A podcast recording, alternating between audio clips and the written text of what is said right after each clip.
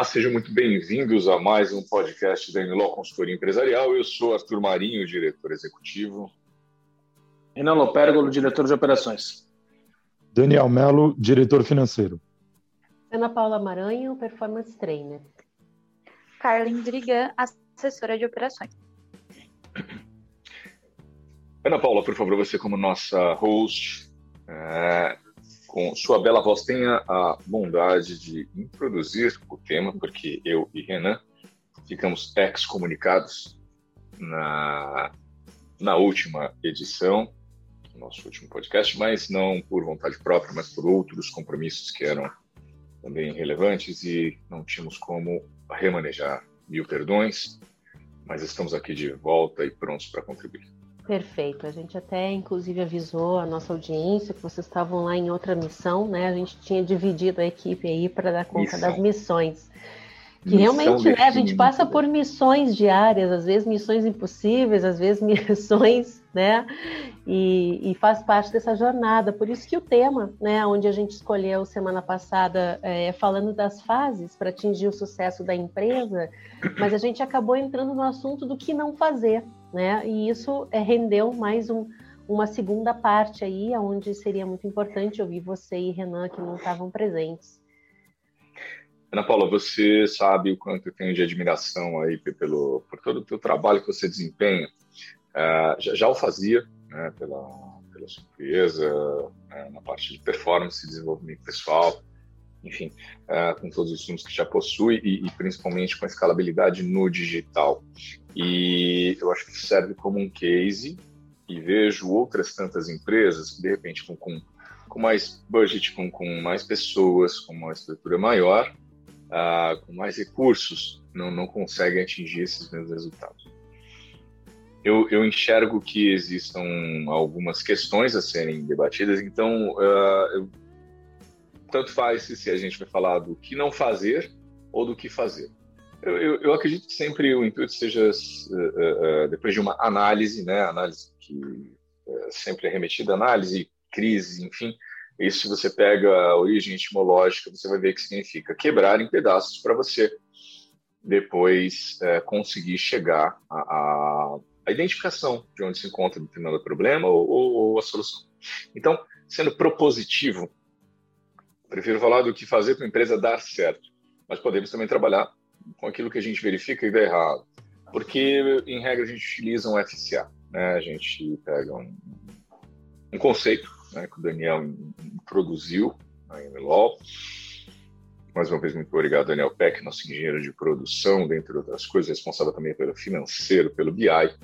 Ah, gostei do seu post de, de terça-feira, dia 12, né, dia 13 de abril, Uh, o senhor está realmente muito bonito ali naquele post, Daniel. Eu que não tenho esse negócio de masculinidade frágil, você está gato, está bonito ali.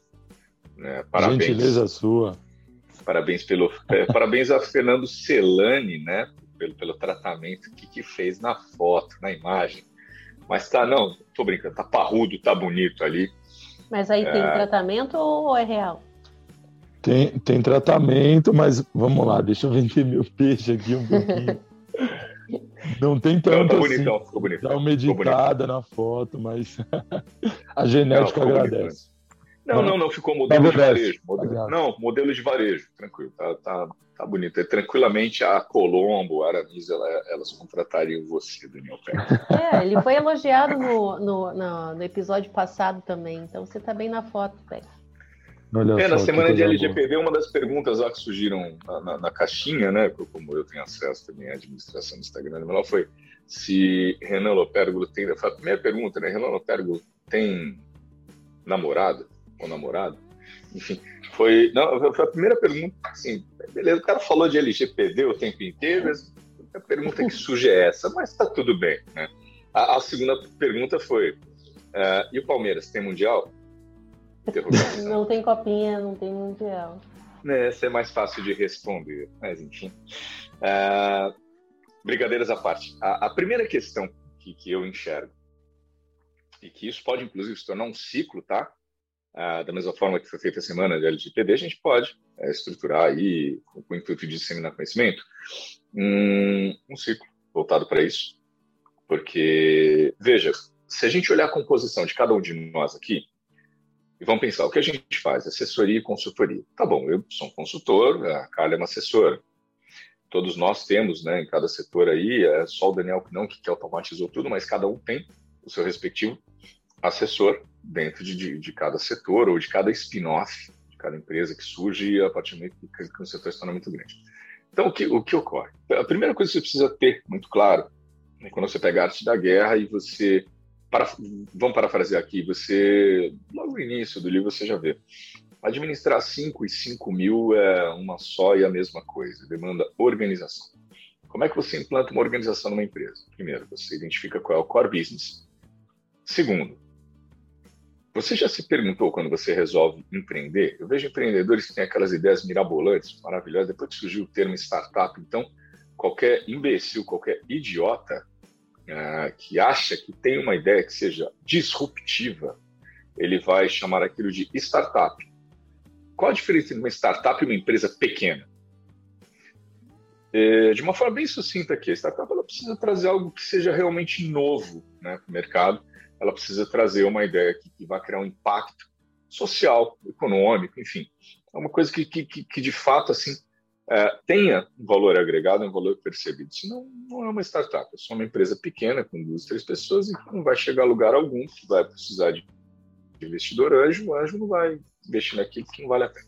Então, a primeira coisa, você precisa saber se o mercado quer aquilo que você está vendendo. Né? Se, se tem penetração, se tem espaço para isso. A segunda coisa, e aí então a gente já parte ali pelo conceito em si do core business. Tá? Qual é o, o seu objeto social que você, propõe, você se propõe a fazer diante do cenário do mercado. Exemplo. Se hipoteticamente uma das nossas spin-offs uh, tivesse como objetivo fazer no momento de crise, numa segunda onda de uma pandemia, que aí a quebradeira realmente foi geral e o GPM bate mais de 30%, muito bom. Ah, como as pessoas sobrevivem diante disso? Elas de um plano anticrise. Digamos que, hipoteticamente, a gente tivesse uma empresa chamada A3Z e que essa empresa, uma spin-off, ela fosse, ela tivesse como head o Daniel Mello. Digamos que essa empresa, é, é, ela hoje, ela tivesse como escopo de trabalho fazer uma leitura do cenário que qualquer empreendedor vive, fazendo uma auditoria ah, como produto de entrada, né? Já vou falar de marketing daqui a pouco, mas ela faz uma auditoria free e analisa, ó, oh, isso aqui é despesa que você está tendo a mais, esse funcionário é desnecessário, isso aqui podia ser automatizado, isso aqui está errado, a organização disso aqui está tá, tá falhando, enfim, faz essa auditoria e fala, olha, de 100 você gastaria 80 ou 70. Ok, ele já reduziu custos, tá? Hipoteticamente falando. A segunda fase dessa empresa é conseguir uma linha de crédito com uma boa política de relacionamento que ela possui junto a instituições financeiras e cobrasse por isso um sucesso FII. Então, no primeiro momento, ele nada cobrou, ele já mostrou onde estão os problemas, ele apresenta aqui um gráfico, apresenta um dashboard, ele organiza contas a pagar, contas a receber, auxilia lá na construção da, das DREs, enfim, demonstrativos, balancetes. Ok. Digamos que o custo disso seja um salário mínimo, para trabalhar uma hora por dia, não precisa mais do que isso para fazer essas funções que eu mencionei. O resto é função do contador e o resto é função do gestor. Diante desse cenário, o que essa outra empresa, uh, o que essa empresa, porventura, ela precisa ter, ter em, em, vista? Uh, o que mais esse empreendedor ou mercado ele vai necessitar? Injeção de liquidez. Então, se ele consegue fazer injeção de liquidez, ele consegue aportar recursos, investimentos, depois gerir esses ativos, dando uma rentabilidade, uma lucratividade seja superior à inflação, parabéns. Então, ele tem uma empresa que funciona. Isso do, do ponto de vista mercadológico. Do ponto de vista do marketing, é simples: produto, preço, promoção e praça, seja no físico, analógico, enfim, seja no digital. Com a pandemia, não tem como fugir do digital. Se você está mal posicionado, se você tem um monte de seguidores, mas seus seguidores não conversam com você, se você tem um sem número de. de eu, lembro, lembro até hoje de um case, para a gente ser breve aqui, é, de um Relações Públicas que tivemos em 2012, o Cauê Ferraz, um beijo para o Cauê. O Cauê ele fez o TCC dele na FAP sobre a Enlaw, isso sobre, sobre mim. É, acho que tinha coisa mais interessante para falar, mas enfim, ele falou muito sobre a questão do relacionamento. E dentre é, esses aspectos, eu que, que pegava e aproveitava tirando muitas dúvidas com ele, perguntei qual a quantidade ideal de seguidores a gente deve ter nas redes sociais. Ele falou, bom, primeiro, foque nas redes sociais onde está o seu público. Então você tem que pensar muito na praça. Segundo, se você já achou ali sua buyer persona construir muito bem, você vai ter uma seller persona bem construída que vai conversar com sua buyer persona e você vai ter o conteúdo que vai ser direcionado para ela. Então aí você já tem um produto bem criado. Que você precisa saber a formação de preço. Como se forma preço? Depende. O produto é mais fácil, sabe preço de custo. Você carrega aquele preço e tudo bem, coloca comissões, coloca outros valores, tem mais umas fórmulas que você encontra tranquilamente na internet vão funcionar.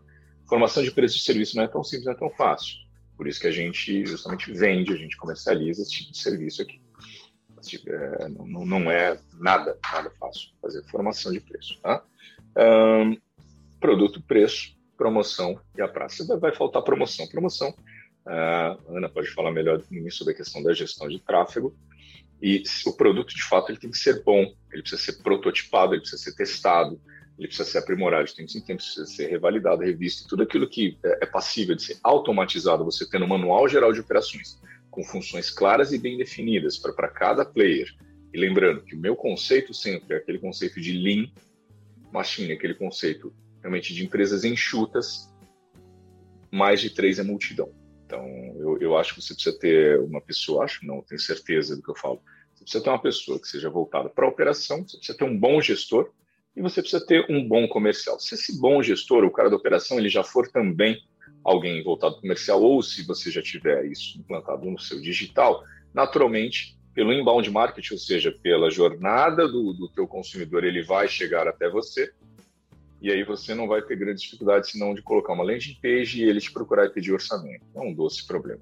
Você põe até uma fila de espera e gera um gatilho aí de escassez. Por fim, se você precisar também trabalhar no outbound, acabei de, desligar aqui, estava tá, num call com uh, um dos donos de uma agência francesa chamada Synkit, que é do grupo For Results. Um, um beijo grande aí ao Nicolas, um beijo grande ao Frederic Bruno, uh, um beijo grande para Jana, enfim, é, o outbound ele funciona muito bem. Tá? Eu acabei de falar isso com ele, bem ampassando.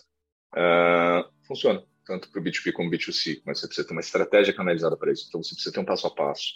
Tudo isso precisa ter um manual geral de operações bem claro e um código de cultura bem definido. Se você não tem um código de cultura, você não sabe se você está contratando, e esse é meu último tópico, na gestão de pessoas, se você está contratando as pessoas certas para as funções que precisam ser desempenhadas. E todas têm que ganhar produtividade. Tem muita gente que quer emprego, mas não quer trabalho, principalmente no nosso país. Eu sou totalmente avesso a isso, totalmente contra. Eu entendo que cada vez menos vai haver espaço para quem queira emprego. Você vai ter funções a serem desempenhadas e uma remuneração por isso. É... Talvez, por último, mas é que eu acho que é uma consequência natural de toda a organização, de todo o resto. Se você tem um, um, financeiro que consegue te dar bons KPIs, boas métricas, bons resultados. É, e não se aplica só financeiro, não. Vamos falar também na gestão de pessoas. Você precisa ter métricas no alinhamento de expectativas para ver se aquelas pessoas estão atingindo uh, o desenvolvimento que é proposto, você tendo dentro da instituição uma performance coach, uma performance trainer, alguém voltado para desenvolvimento, alguém voltado para deixar todos em alta performance. Uma baixa performance do líder faz com que todos entrem em baixa performance, isso é natural uh, uma cultura de uma liderança situacional, de uma liderança rotativa, de acordo com as circunstâncias, uma cultura de uma gestão colaborativa e não uma gestão uh, competitiva ou, ou, totalmente dissonante, enfim, é, é, algo fundamental. E, por fim, gestão remota de, de equipes. Uh, eu acredito que seja algo essencial e é outra coisa também que a gente pode falar naquele ciclo onde a gente vai ter mais tempo, porque eu vejo que pouquíssima gente sabe trabalhar de forma remota. São ajustes que, que vão ser necessários e a gente está com uma Perfeito. equipe no meio da pandemia que só cresce e, e expandindo as empresas e, e, as atividades sem perda de receita, muito pelo contrário, só teve aumento no ano passado e nesse ano também, e, e dentro de uma estrutura que é absolutamente enxuta, custo operacional é baixo, a rentabilidade é elevada e tende a ser muito maior, porque a gente trabalha de forma inteligente. E beleza, porque também fazer assessoria não é fácil, né, cara? E trabalhar comigo não é das coisas mais fáceis do mundo. Eu, eu, eu costumo dizer, é, tá longe disso, aliás, eu costumo dizer para a Ana é, que assim, quem cuida da minha cabeça cuida de qualquer um. Então a prova viva tá aí, né? É, antes é, ela era coach já tinha um cinema de, de, de, de outras é, qualidades e habilidades, enfim, e expertise.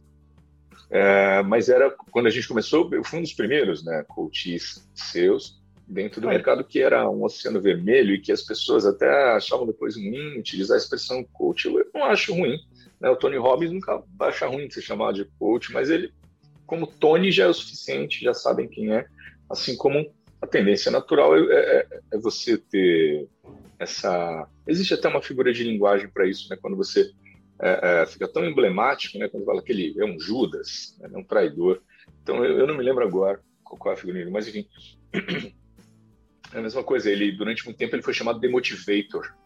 Quando ele veio aqui o Brasil, ele falava isso, ele se incomodava muito quando chegava para me chamava para um TED, pô, lá, Tony Robbins, The Motivator, não, não sou motivador de nada. Então, é, ele otimizava a performance, né? E é, e é, o que você faz aí muito bem conosco e só tenho a, a agradecer. Hoje você tem a meditação aquarelada, o que mais você tem? Você tem os teus ciclos, dias, né? É, e, e a oficina de meditação. E agora, sábado, tem uma palestra de gestão de tempo, ansiedade e, e autoconfiança. Então, é, eu, já, já é mais um ciclo aí que já está pronto, porque se a gente tem cinco é, temas, cinco itens, parabéns, Kalen Durigan, já pode pôr na agenda aí que o próximo ciclo não será o meu, será o dela. então, beleza.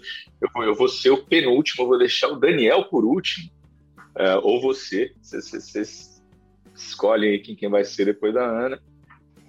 Bom, então acho bacana a gente ouvir o Renan também, que não teve presente, né, por questões de compromisso com, com o Arthur na semana passada. Acho que é de suma importância ouvir você também, Renan, até porque você está aí nessa semana, né, na questão da LGPD, que faz todo sentido também para as empresas. Então, com você, querido. Obrigado, Ana. Acho que o Arthur conseguiu exaurir bastante o, o tema mas é, é, puxando um pouco um gancho é, com relação ao que ele disse sobre a questão da gestão remota e também é, é com essa questão de, de performance em si, é, o que eu acabo percebendo e, e até não precisa ir nem muito longe, né? Eu acabo é, tenho algumas impressões de, de, de, colegas, amigos que trabalham em organizações mais, vamos dizer assim, mais tradicionais no mercado e que estavam acostumados a, a, a trabalhar e estarem é, sediadas em grandes polos empresariais, por exemplo, aqui como é, diversos prédios aqui da Faria Lima, Vila Olímpia, né, com 10, 15, 20 andares é, lotados de funcionários, e, e, eu tenho percebido que é, é, isso tem sido até uma, um, um, objeto de até de reclamação e, e, e, uma e uma e alguns pontos de que é, esse tipo de pessoa e, os colaboradores em si das, das áreas respectivas têm enfrentado muitas dificuldades porque é, ainda que a gente é, já estivesse num processo de digitalização, né, de um processo de transformação dessas relações comerciais, na, na, né, na, trazendo do analógico para o digital, trazendo todos esses quesitos e conceitos de gestão remota, home office, etc.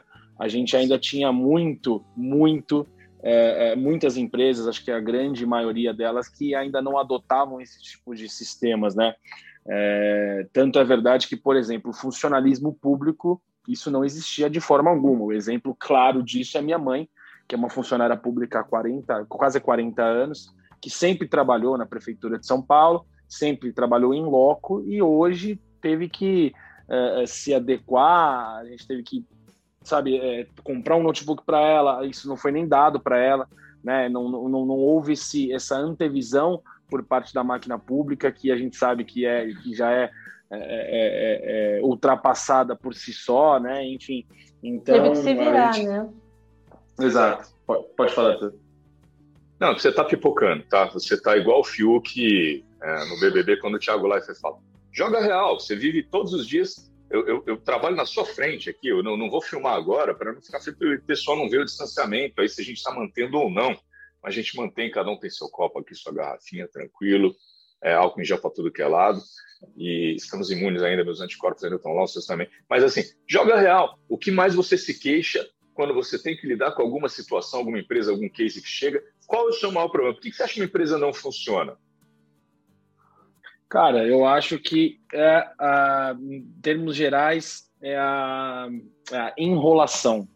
e eu vou tentar ser, tentar dar um exemplo prático de enrolação, porque as pessoas acabam muito, é, muitas vezes pedalando o problema, é, acabam passando isso para outra, para outro responsável ou se eximindo de alguma responsabilidade, quando na verdade a, a, a gente tem que ir em encontro, ao, como você falou, Arthur, de uma gestão colaborativa. Né? Então, é, é, não trazer mais problemas, mas sim trazer soluções. Independentemente se você faz parte daquele setor ou não, a ideia é trazer rentabilidade para uma organização como um todo.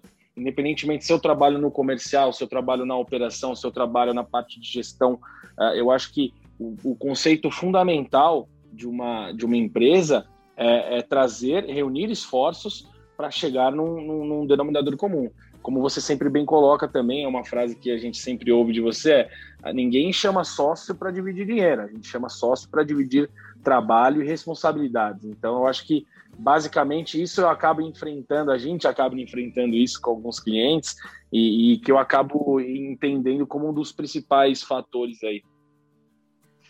Eu vou fazer um bate-bola com ele, vou fazer um quiz que vai ficar mais fácil, tá? Porque ele não tem muito tempo para pensar. Aí eu quero ver ele pipocar.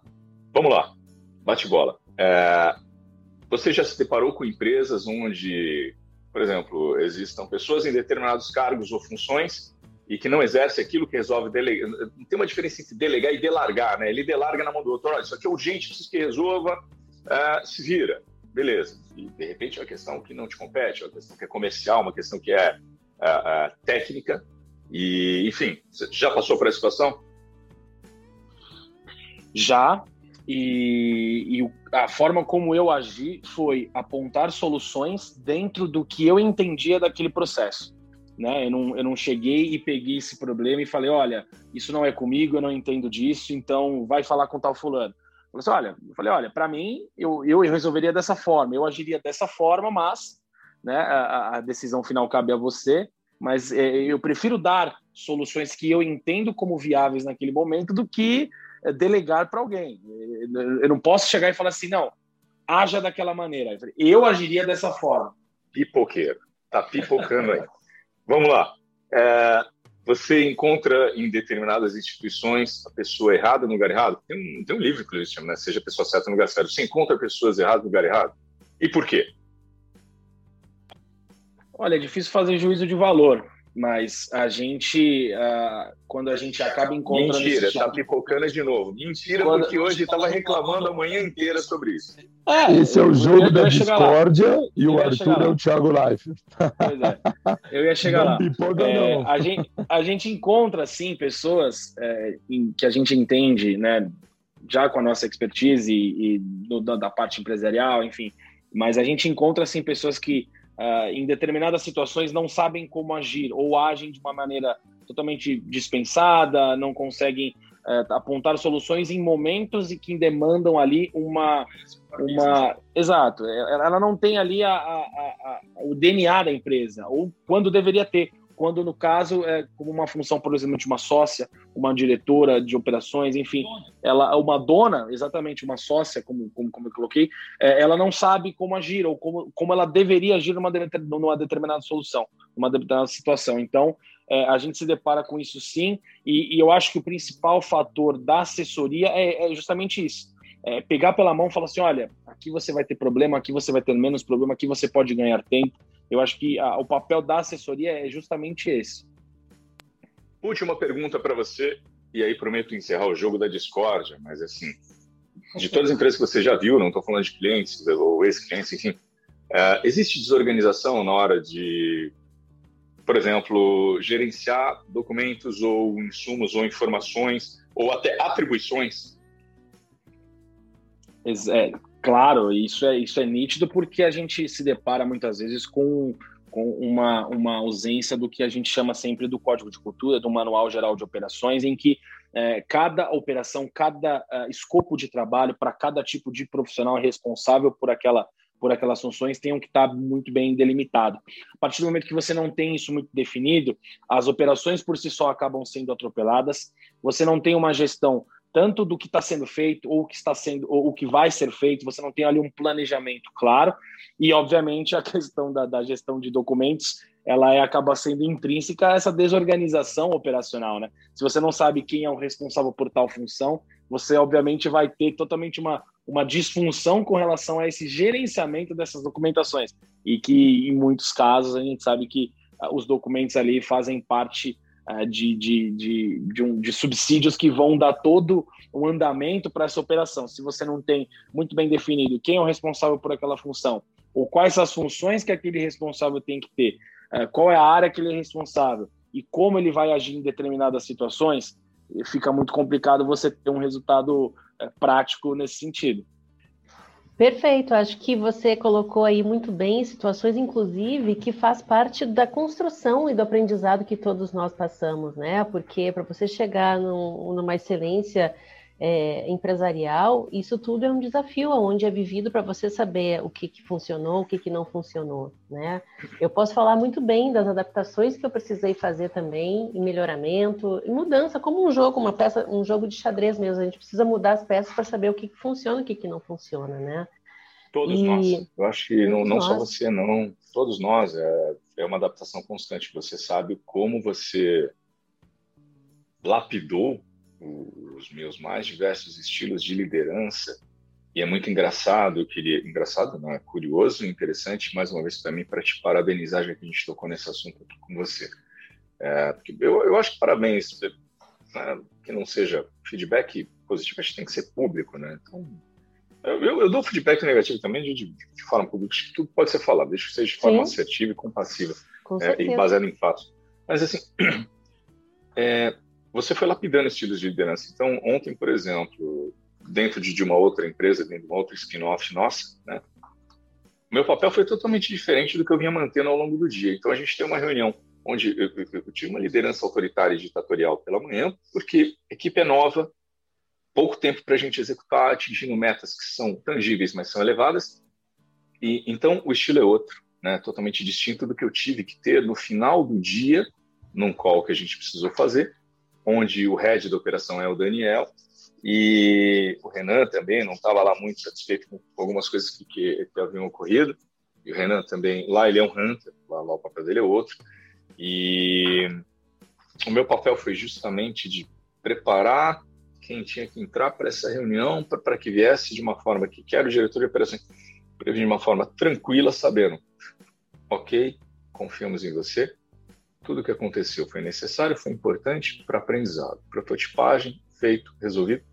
Quando ele realmente já estava sem autoconfiança nenhuma. Então, meu papel foi dar esse respaldo e já abrindo a reunião, coisa que eu não costumo fazer, é, a não ser aqui nos podcasts, é, ou, ou quando eu estou sem tempo.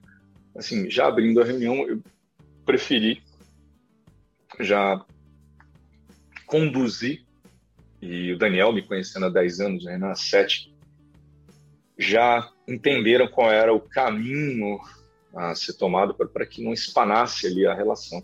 Então, é, isso é o que, que, se desenvolve, né, como, como você colocou, e era talvez o, o meu maior desafio. O Renan tinha um desafio muito grande com gestão do tempo, e hoje tem um A para falar em relação a uma agenda que ele produz 40 horas em 4, em 6. Sim, tá de é, parabéns, exemplar mesmo. É, você fez, você fez um trabalho para a Carlin de antifragilidade, que assim, meu estilo diretivo muitas vezes não conversava com, com, com o perfil uh, próprio da Karen. Ela entende muito bem. Então, assim, pouco importa se eu sou um pouco mais duro, mais rude, uh, numa determinada situação mais assertiva, enfim, quase que militar. Tanto faz. Ela e o Daniel absorvem e tá tudo bem. E vida que segue. Não é pessoal, não é levado para esse caminho. Eu acho que essa estabilização, Ana Paula, é, é, ela se deu dentre outras razões, por força de todo o trabalho que, que você fez conosco, com cada um de nós. Então, por isso a equipe se manteve agregada, né? A gente não teve dissidência ao longo de dois anos de pandemia, pelo contrário, repito, co-estruturamos, reestruturamos outras três spin-offs, não foi uma, não, não foram duas, foram outras três, com, para mim, um poder de, de, de capilaridade, profitabilidade, crescimento, de, de, enfim, de lucratividade muito maiores do que da própria AIMLAW Consultoria. Tem que se tornar cada vez mais um centro de serviços compartilhados no CSC. Então, é, feitas essas considerações aí, acredito que tenhamos complementado, imagino eu, o que vocês já fizeram no, edição anterior, né, do, do nosso podcast, no episódio anterior.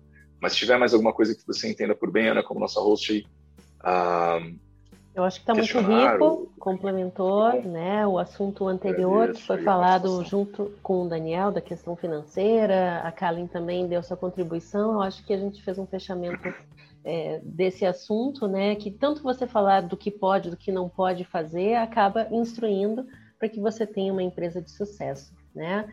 Obrigada a Kalin. Sim, você, querida, fala.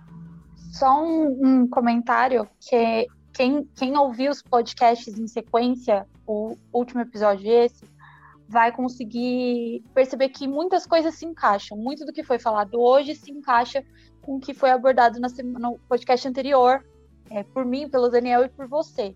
E tanto Perfeito. nessa parte de, de você pegar o que, que, por exemplo, no podcast passado foi mais uma questão do que você não fazer, é, você também tira disso o que você tem que fazer. Então, você tira a resposta, né? A gente te dá uma, uma assertividade e você consegue tirar aí uma solução, uma, um outro caminho para conduzir com a situação. Então, é, eu acho que nesse sentido, tudo que foi falado nesse episódio e no anterior estão se conectando muito. Perfeito, é isso mesmo. Então, não deixem de nos seguir lá nas nossas redes sociais, pelo Instagram, am.lo, no nosso site, amloconsultoria.com. Estamos sempre abertos aí a feedbacks, a sugestão de assuntos, a dúvidas e até o nosso próximo episódio. Obrigada a todos. Forte abraço, obrigado a todos. Valeu, tchau, tchau.